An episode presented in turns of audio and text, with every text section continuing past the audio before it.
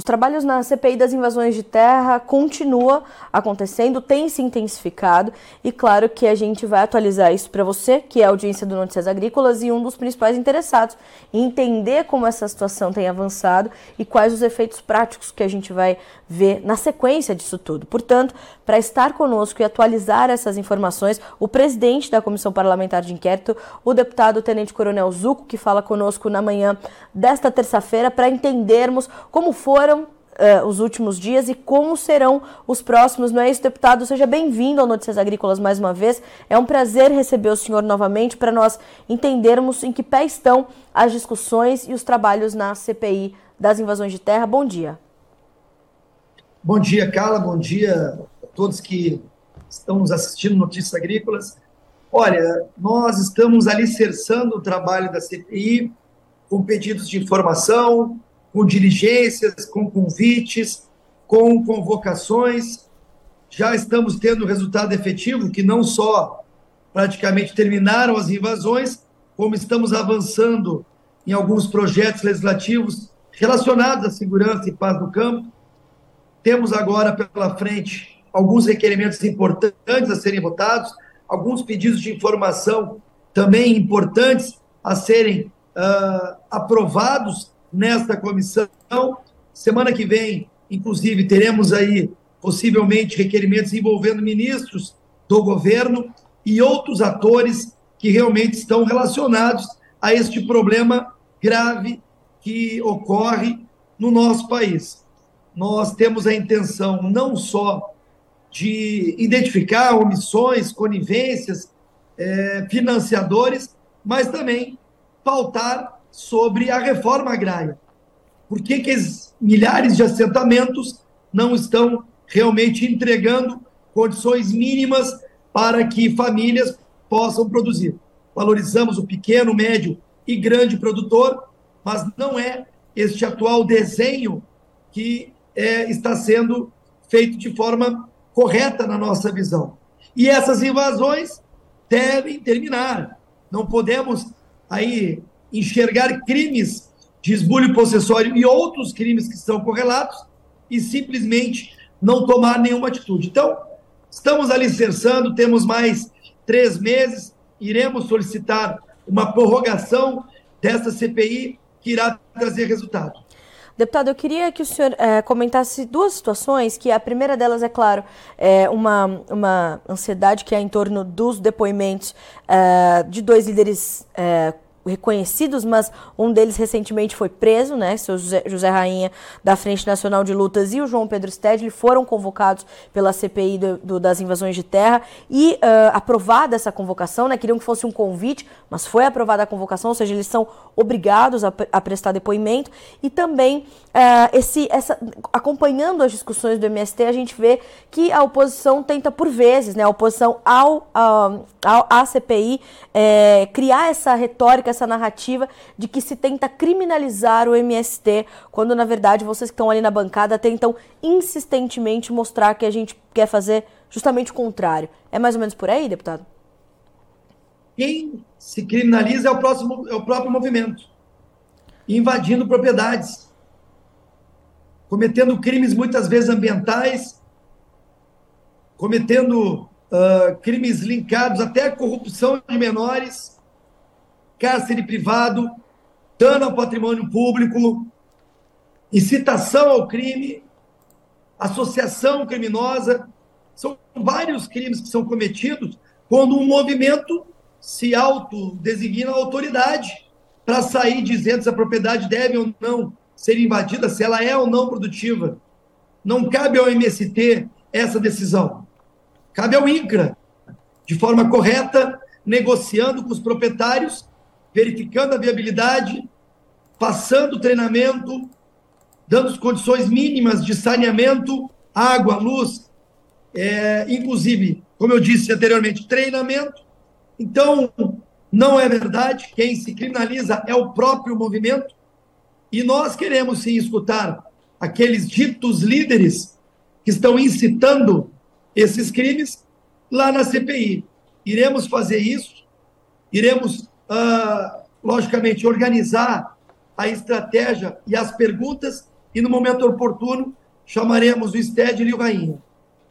Deputado, há, ah, há, a previsão de mais assentamentos a serem visitados nas próximas semanas, nos próximos meses? Há outras regiões já determinadas para que as diligências aconteçam como aconteceram no Pontal do Paranapanema?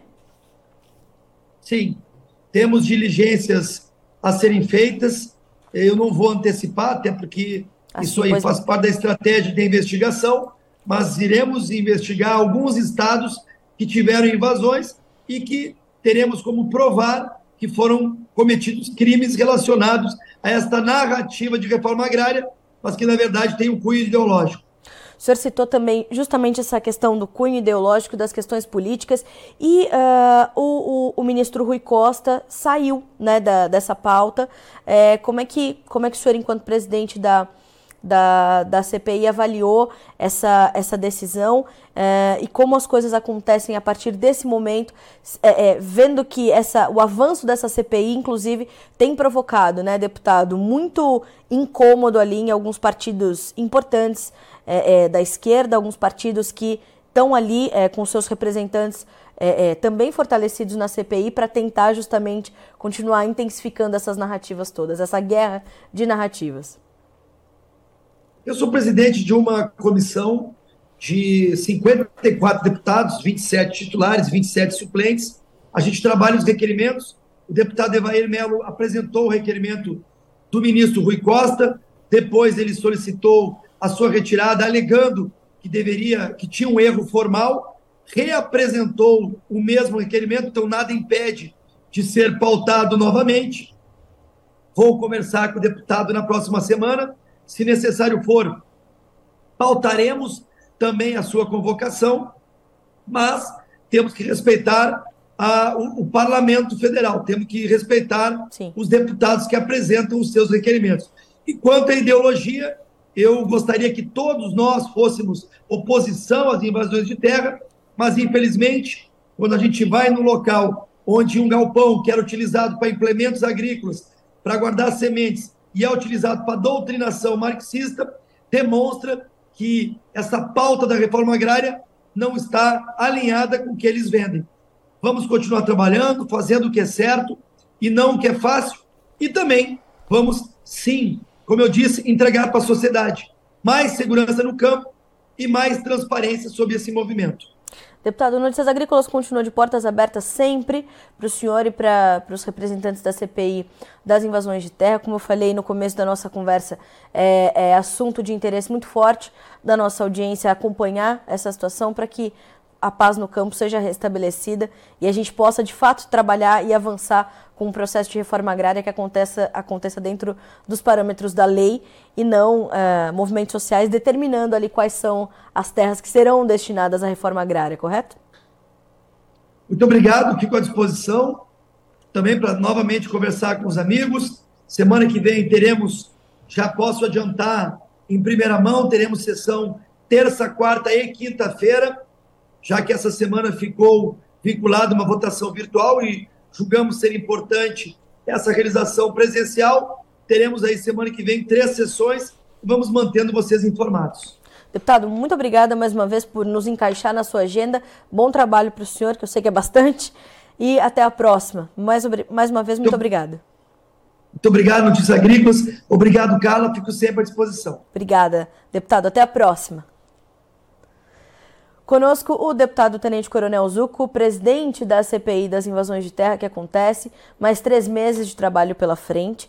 É, e como a gente acabou de ouvir, né, algumas Claro, algumas ações dessa, dessa comissão de trabalho ainda não podem ser adiantadas, uma vez que faz parte ali das estratégias de investigação, inclusive as próximas diligências já tem outras ações previstas, né? A visita em outros assentamentos, em outros acampamentos. A primeira dessas diligências aconteceu no Pontal do Paranapanema, aqui no interior de São Paulo, ali na região de Presidente Prudente, e de fato foi um, um, importante os trabalhos começarem por ali, porque foi ali que foram presos, né, os dois líderes entre entre eles o José Rainha, presidente da Frente Nacional de Lutas, uh, que trouxe essa, essa, essa importância ainda maior para, para, as, para as investigações e para a comissão uh, que investiga, portanto, essa questão das invasões de terra no Brasil.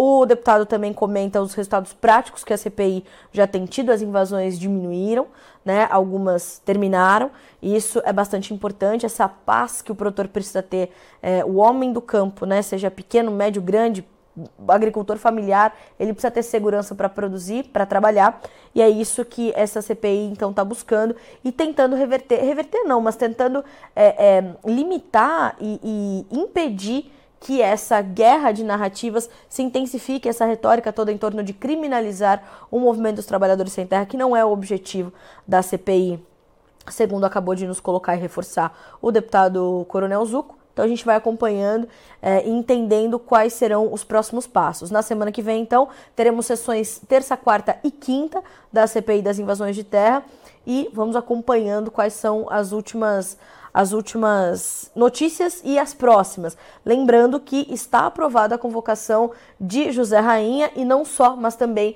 de João Pedro Sted, líder emblemático do MST, uh, ah, e convocados são obrigados a, a estarem presentes e a prestarem depoimento. E claro que há uma uma ansiedade natural em torno desses depoimentos. Vamos ver como é que as coisas correm, portanto, na CPI em Brasília, diante dessa, como também reforçou o deputado, dessa comissão com 54 parlamentares. A gente fica por aqui com esse boletim. Na sequência, a nossa programação continua para que você seja sempre o produtor rural mais bem informado do Brasil. E para nos ajudar nessa iniciativa, a gente tem como patrocinadora ouro a plataforma Acessa Agro. Você já conhece essa plataforma? Pois é, Acessa Agro é a plataforma de benefícios da Singenta e nela você ganha pontos através da compra de produtos Singenta e depois faz essa troca. São mais de 3 mil itens disponíveis. Vá agora ao acessaagro.com.br. Se você é agro, acessa.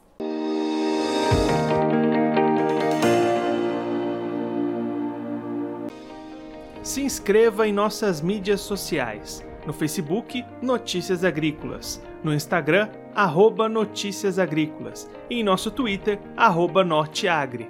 E para não perder nenhum vídeo, não se esqueça de nos acompanhar no YouTube e na Twitch, Notícias Agrícolas Oficial.